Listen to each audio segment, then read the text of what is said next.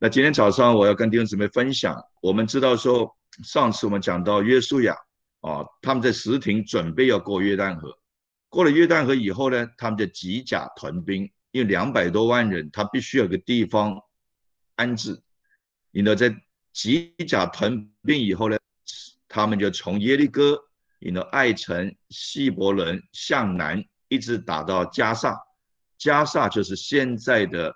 非利士人的地方就是加沙走廊，啊，就靠近那个时候叫大海，现在叫做地中海。所以你圣经看那个大海就是现在的地中海，哦，这是南征的一条路。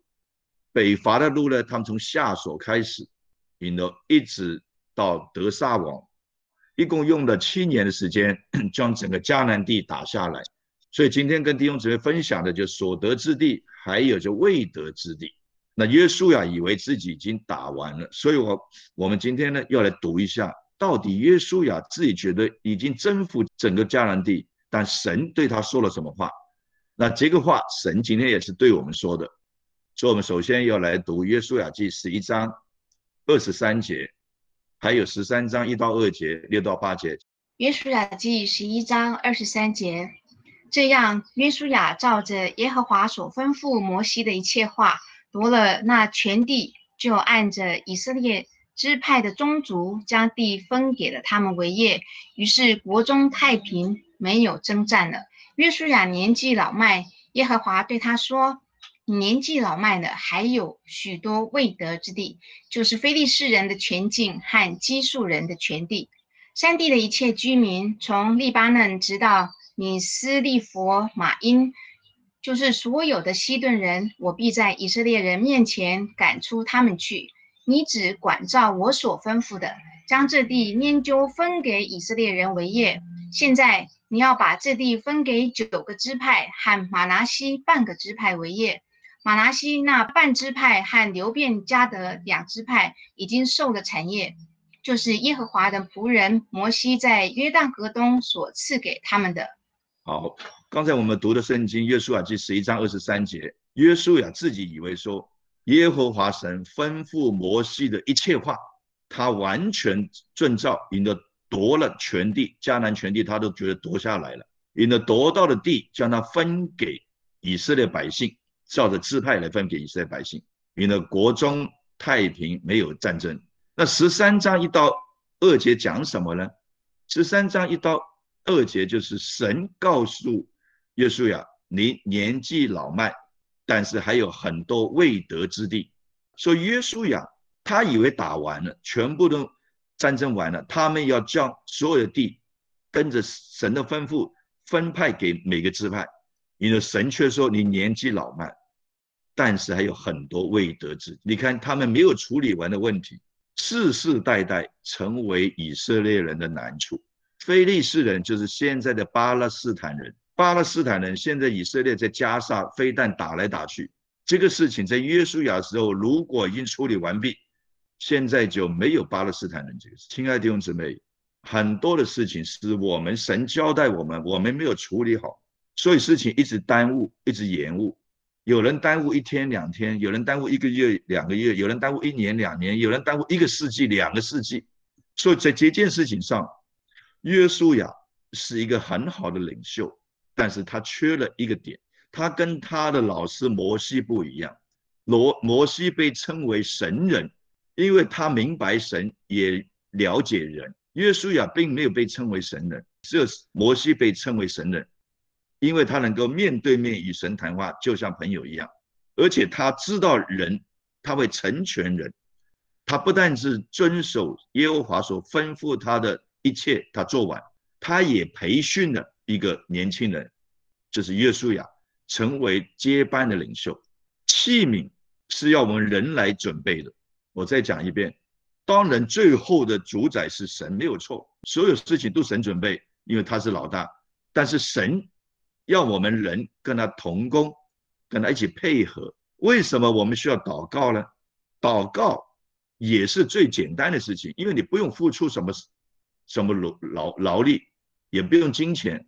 就跪下来摆上点时间，祷告就是与神同工。我们今天在旧约里面，我们知道旧约里面有个罗亚建方舟，以诺与神同行，以诺就是与神同行，就是在生活，因为神是个灵，同行不是说以以诺与神同行，很多人不了解，以为以诺与神同行就什么事情都不用做了。圣经很短，想得非常清楚，以诺与神同行三百五十年，生儿养女。这几句话就是第一，与神同行是灵里面与神同行；生儿养女就是她生活上所有的责任，她的担当。她是丈夫，她要生儿养女，她该做的工作要做，她照顾的孩子要照顾，该生的孩子要生。接着与落，所以我们也是与神同行，但是我们还是要生儿养女，所有地上的工作我们都要处理完，不是说你是与神同行你就什么都不做。所以祷告就是与神灵里面同工。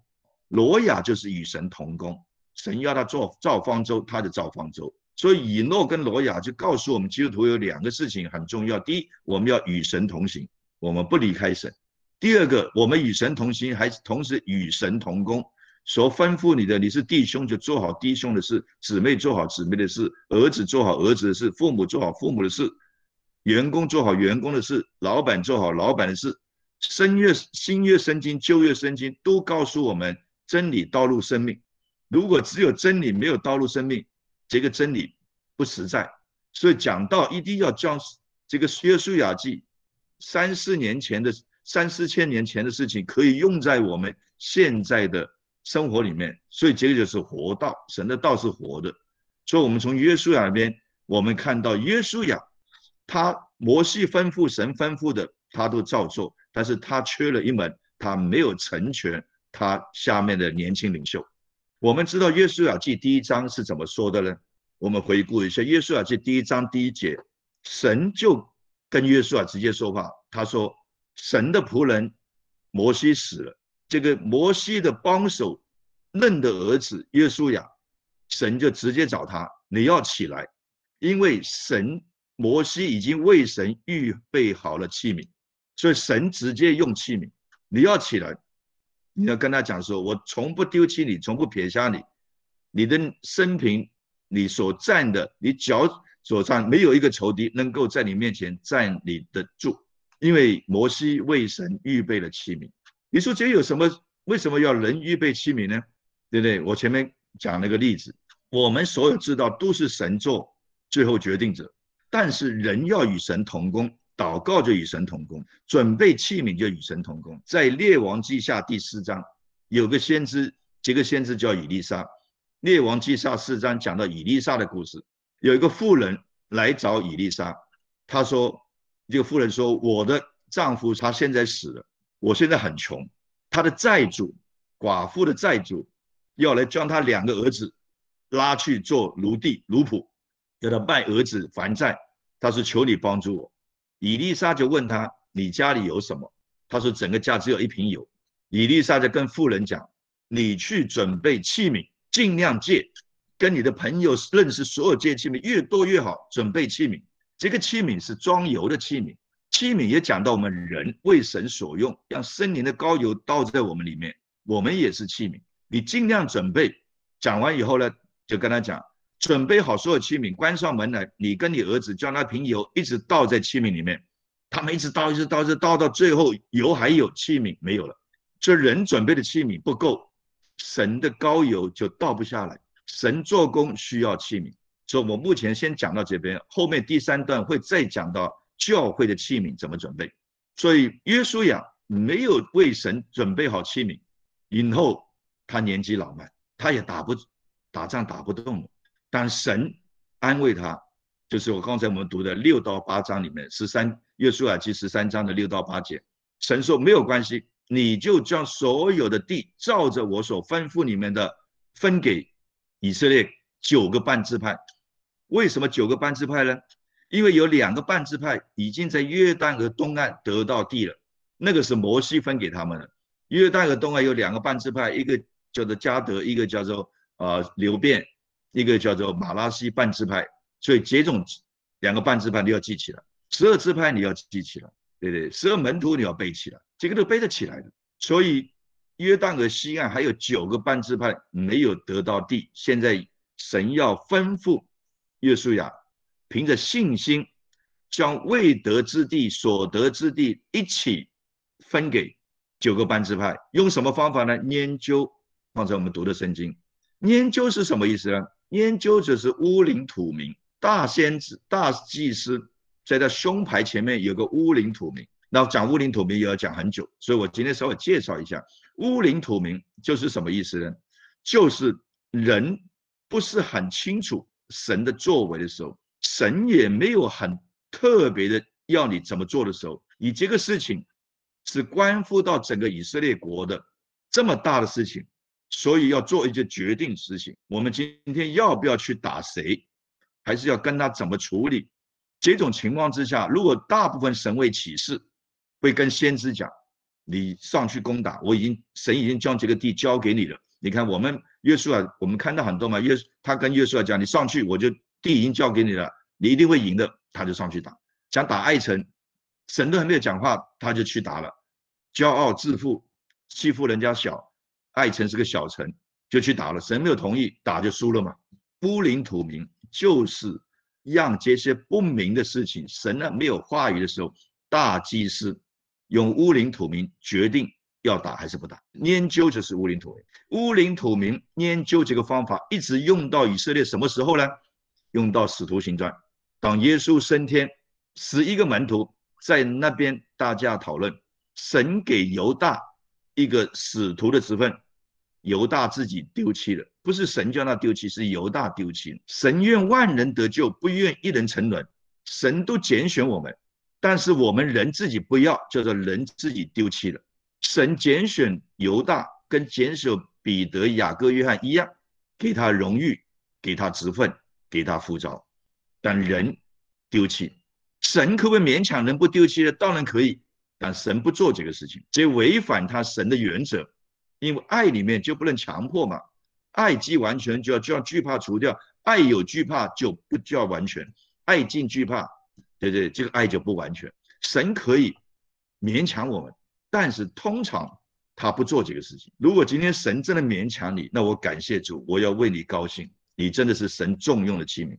神就勉强保罗，在他去逼迫基督徒的时候，在大马色路上，神就行神迹勉强他，将他眼睛吓掉。所以，当我们的日常生活上面遇到些难处，你明知道是出于神的，不是来自撒旦的攻击。出于神的，你要为这个事情感谢神，因为你已经不冷不热了。神要因着环境要你再次来到神的面前，你就是被神用的人，你不是被丢弃的人。神不丢弃我们，但他你可以丢弃自己。这个我常常说啊，我们跟神之间呢，我们就掉在悬崖里面，神呢用条绳子抓住我们，将我们拉上去救我们。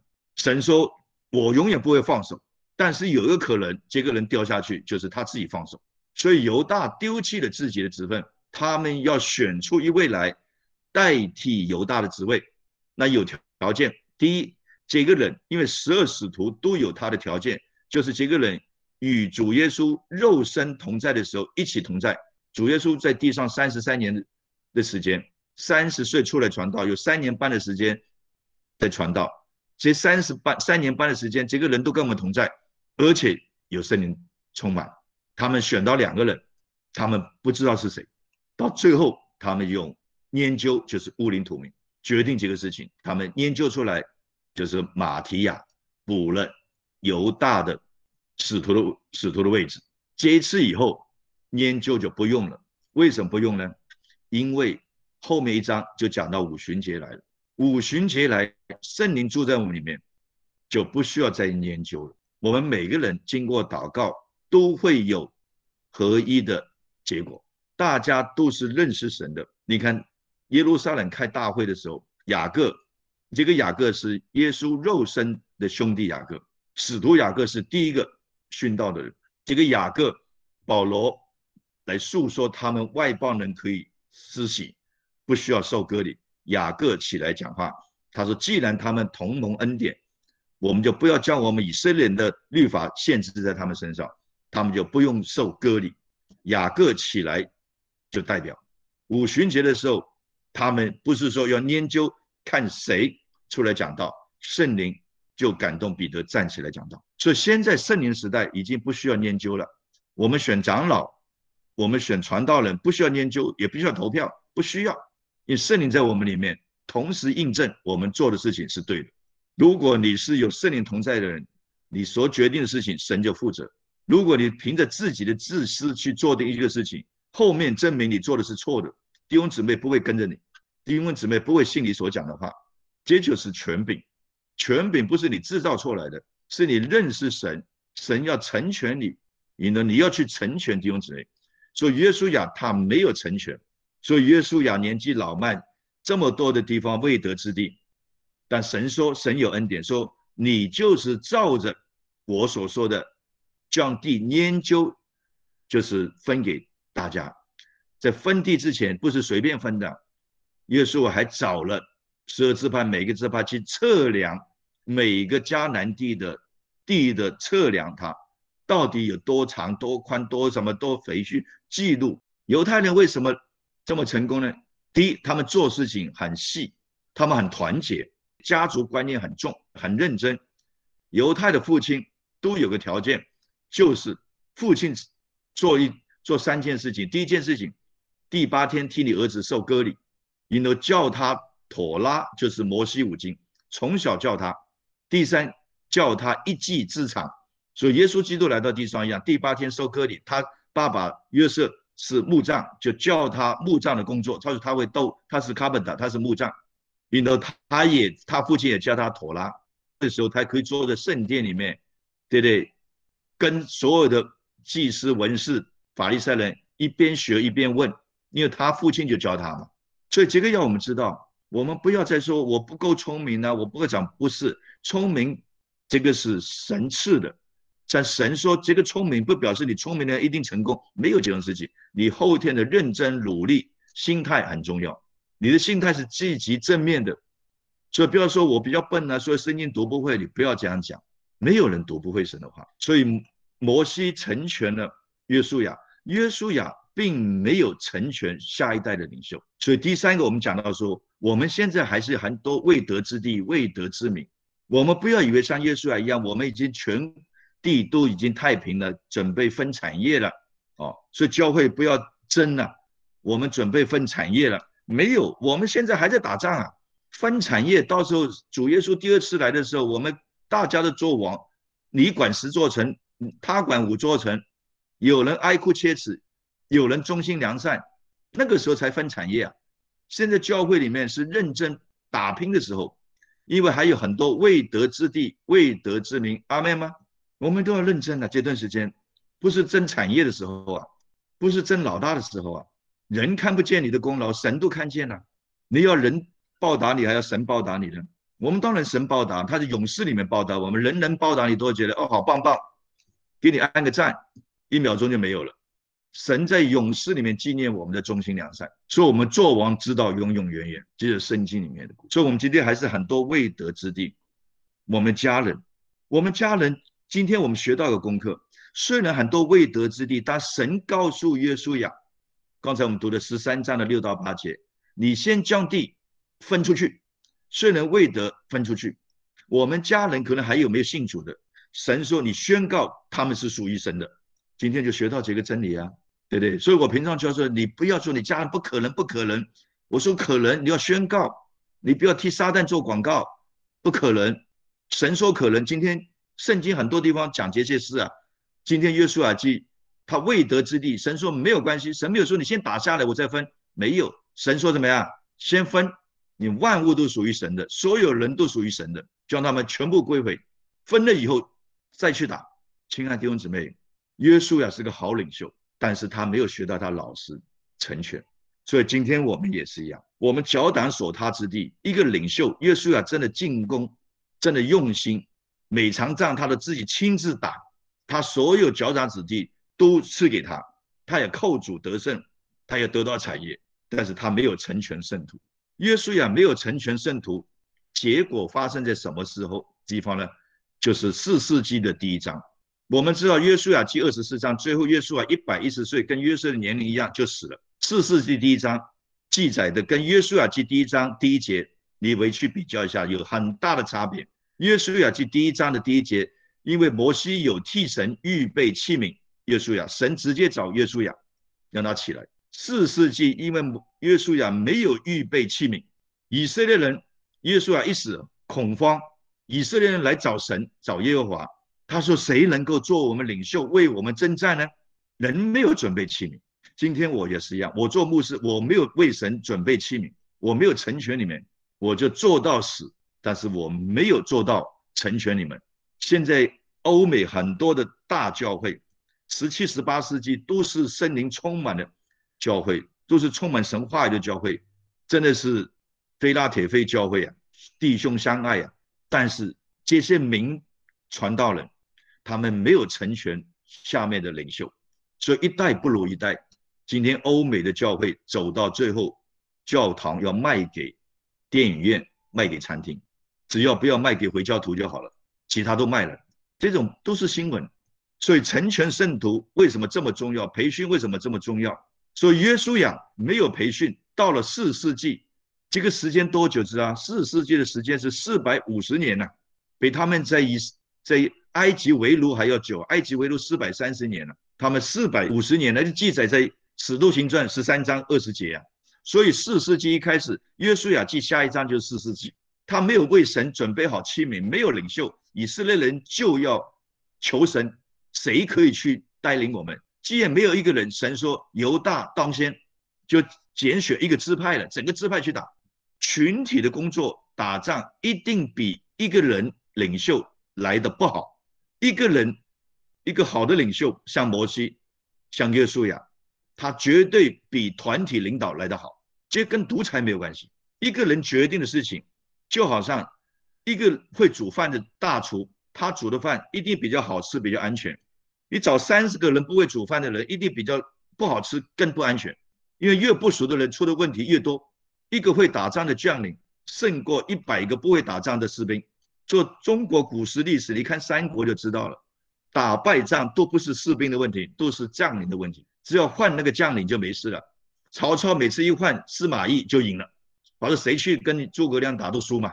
士兵没有换啊，就换个将领而已啊。所以将领的重要，领袖的重要。我们上两个两个礼拜之前要培训领袖，每个都要做领袖。两个人就有个领袖，才决定我今天要去哪里，要吃什么。三个人就要领袖，两个人就要领袖，要做个决策。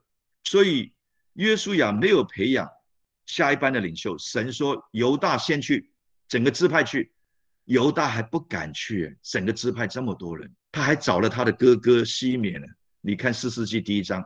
跟西缅啊，哥哥，你跟我一起去打好不好？这没胆嘛！你看约书亚一个人就敢去打，人多有什么用？人都没有用。如果现在的二十一世纪，如果能出一个保罗，那福音就传到地极了。没有啊，我们没有人愿意一生为主，明白神的旨意。我们都软弱，但神说没有关系。什么时候软弱，什么时候刚强，靠着恩典向前冲，对不对？以前罗保罗时代，方科学还没有这么这么方便呢。我们现在还可以视讯，全世界都可以讲。保罗真的要他要亲自走到那个地方才能传福音呢。他一直想去罗马教会，对不对？先写书信。他既然说福音已经传的没得传了，亚细亚跟欧洲都传完了，你说是不是？我们只要三个保罗，那就亚洲、欧洲、大美洲就全部传完了。没有了，七十多亿人找不到三个保罗了。你说人是软弱，所以四世纪里面四百五十年以后。犹大不敢上去找了西缅，因为犹大支派里面还是有一个伟人呢，叫做加勒。那加勒活得比耶稣要久啊。耶稣亚走了以后，也没有将个权柄交给加勒，因为他们是同年龄的。耶稣亚一百一十岁时，加勒大概也现在一百多岁了。所以四世纪第一章记载的很精彩。加勒想打仗，但是体力没有了。他是犹大支派的人，神说犹大支派先去。加勒当然是领袖。加勒说：“我年纪大了，我没办法了。”就加勒出了个方法，他有个很漂亮的女儿，叫做亚萨，亚沙龙的亚，以撒的撒。他说谁去共替我带兵打仗，我将我这个女儿许配给他，招亲呢。然后加勒的兄弟的儿子有个叫做俄托涅，这个名字不好读，俄罗斯的俄俄托涅，他就为他去打仗，所以俄托。涅就变成四世的第一个领袖，但是绝不是约书亚成全他的。所以你看四世纪很多领袖，只有四世兴旺的时候，他做得好的时候，这太平。you know 他一无人的时候就软弱，you know 又乱了。四世纪一直重复重复四百五十年，到路德记四世纪以后就路德记，四世纪最后一章最后一节，那是以色列国中没有王，每个人任意行事，没有领袖，所以大家的随随便便。到了路德记第一章第一节也是重点，世事秉政的时候，说路德记还是世事的时代，世事秉政的时候，国中发生了饥荒，发生在哪？发生在伯利恒。伯利恒是将来耶稣基督诞生的地方。伯利恒的意思叫做粮仓，粮仓既然饥荒，不是闹笑话吗？因为没有领袖，没有领袖带领以色列人，每个人任意妄为。所以为什么领袖这么重要？今天看到耶稣呀，他真的是个好领袖。但是领袖另外一边，除了顺服神，还有培训人，为神准备器皿。圣灵的油一直倒在器皿里面，没有器皿，神的油就尽了。所以，我们现在你们都是器皿，我们不但是要脚踏当守他之地，得地为业，我们要成全圣徒。你是小组长，现在就要为你的小组祷告。谁是你要培训的人，成为副小组长，他就是好的器皿。当一天牧师说我要需要器皿，你找你的小组长就就跟我讲，这个副小组长就是预备好的器皿，你就可以用了。亲爱的弟兄姊妹，教会为什么？分小组、职堂这么困难，因为大家都要团在一起，不用分开，都觉得人多就是安全，没有用。整个犹大支派去打，年老的有有理想，没有战斗力；年轻的有战斗力，没生命。所以我一开始成立教会，我就要成全。我不看你的学业，不看你的背景，我只看你对神认不认识，你愿不愿意的心，我就要培训你们。所以培训小组到了一个人数。你不是到了人数才去培训啊？你借小组长那天开始，你就要成全，要为神准备器皿，让神的恩高倒下去。当神要用你的时候，就像小驴子一样，随时准备好在哪里，一牵就走了。我们都是小驴子，随时给神所用。最可怜的教会，没有人，没有器皿；第二可怜的教会，人一大堆，没有器皿；最好的教会，人又多，器皿又多；最可惜的教会，人很多，器皿很少。四个 possibility，我们现在人不多，我希望都是器皿。将来有一天我们人很多，我们都是器皿。这神对我们的托付，成全圣徒，各尽其职，才能完成使命，不能单打独斗。基督教是一个团队，是个军队，我们是个身体。所以今天我们还是很多未得之地，我们很多未得之名。我们在家里弟兄姊妹，这段时间是神的恩典。我们改变我们以往的事情，有神来的智慧，可以在贫穷里面打出一条路来；没有神的智慧，在富裕里面也是懵懵懂懂的过生活而已。这阶段疫情里面，我相信很多弟兄姊妹有的失业更忙，我们有些弟兄姊妹生意更好更忙，他也没时间聚会，因为忙没有时间聚会。平常弟兄姊妹工作减少了，现在很多大部分就工作减少了，他又没有时间聚会，觉得神不爱他。你看人的问题啊，不在聪明与与愚昧，也不在忙与不忙，也不在有钱没有钱，是个心愿的问题。神要你赚大钱，你也不爱主；神要你稍微贫穷一点，你也不爱主，也不检讨。所以神要证明一点，外在的环境都不是你爱主不爱主的决定方向，你的心愿、你的愿意才是决定你的方向。所以保罗说：“我可以在富足里面安定，也可以在贫穷里面，我可以感谢。”亲爱的弟兄姊妹。这段时间，我们都要思考，求神给我们智慧。如果你工作生意更好，你要感谢主，你还是要照着让让神放在第一位置。你现在工作可能暂时没有这么好，收入比较少，你要求神帮助你，怎么有一条又新又活的道路？你也要来爱主，你埋怨没有用。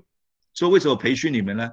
你多试几次，我随时问你，随时叫你读点圣经，你多读几次，你就不害怕嘛？这就训练。外在的环境不能影响到我们的方向，如果随时影响到我们的方向，仇敌就用不同的方法来影响到你的目标。目标既定，向着标杆直跑。今天我们也是一样，你家里很多没有新主的，你多点时间关心他，多点时间跟他聊，不要定罪他。我们取悦神，我们尽我们的可能，尽我们可能，也要与人和睦，也可以取悦人。做姊妹的，尽量取悦要合乎神，是合乎神的心意的。你尽量取悦你的先生，做先生的，你尽量取悦你的太太，互相取悦，这个家庭就是美好的家庭。互相要求，最后就拳打脚踢。你尽量取悦你的老板，你是老板，尽量取悦你的员工，员工会报答你。你是儿女，尽量取悦你的父母；你是父母，尽量取悦你的儿女。这就是和睦的家庭。神教我们就是这个爱，说没有一个做基督徒每天在家里脸都绷得很紧很难看的。我以前就是不信主的时候就是这种样子啊。我现在遇到师母，有时候教导我的时候，我都笑嘻嘻啊。感恩呐，感谢主啊！小的还有不了解的，请你多多指教啊。他就开心嘛。这师母为什么一把年纪还像那二三十岁的人一样呢？开心嘛。如果姊妹太太越长越老，那弟兄要负责任了，对不对？所以有人一直在举大拇指啊，对不对？感谢主啊！做弟兄的让太太就是皇后啊，好好服侍她。她是皇后，你才是皇帝啊。她是太监，你就是太监了。是不是你的身份是决定在你姊妹身上啊？姊妹的身丈夫的身份也决定在你的丈夫是不是个好头还是个拉力头，就决定在姊妹身上啊。你一天三餐骂他，他到那边拉力头嘛。你鼓励他，安慰他。这个耶稣基督神在创世纪的时候告诉下，此人独居不好，我找一个配偶来帮助他。姊妹是帮助丈夫的，他没有说我找一个人教训你丈教训他，没有啊，帮助他。所以弟兄要承认，姊妹都比我们聪明，因为他是来帮助你的。你不用说他笨，是你比较笨的，所以神才需要个人来帮助你啊。这些基本的真理都了解，家庭怎么可能吵架呢？亲爱的弟兄姊妹，在这个家庭里面，疫情的时候，我们心情更要放开心，我们的免疫系统不被破坏，我们保持运动，脚踏车最好，跑路步最好，不要等疫情过了以后，两个月以后，我们一人重五公斤以上，对不对？我们要。锻炼了，该读书读书，该工作工作，该服侍服侍，该亲近神亲近神。我们的生活不受疫情影响，阿门吗？就像约书亚一样，国中看起来是太平，事实上他没有准备器皿，让以色列百姓后面四百五十年都在世事的里面，直到哈拿出现，为主求一个孩子，沙姆尔出现，神的器皿又来了，神需要器皿。才能完全他的施工。没有器皿，神不做工；有器皿，没有神，器皿也不能做工。所以就叫同工，与神同工，与神同行。我今天交通在这里，但愿这篇信息所得之地未得之地，我们都要好好的来思考我们的生活。我们不但只自己爱主，我们要成全圣徒，各尽其职。但愿神保守我们。谢谢大家。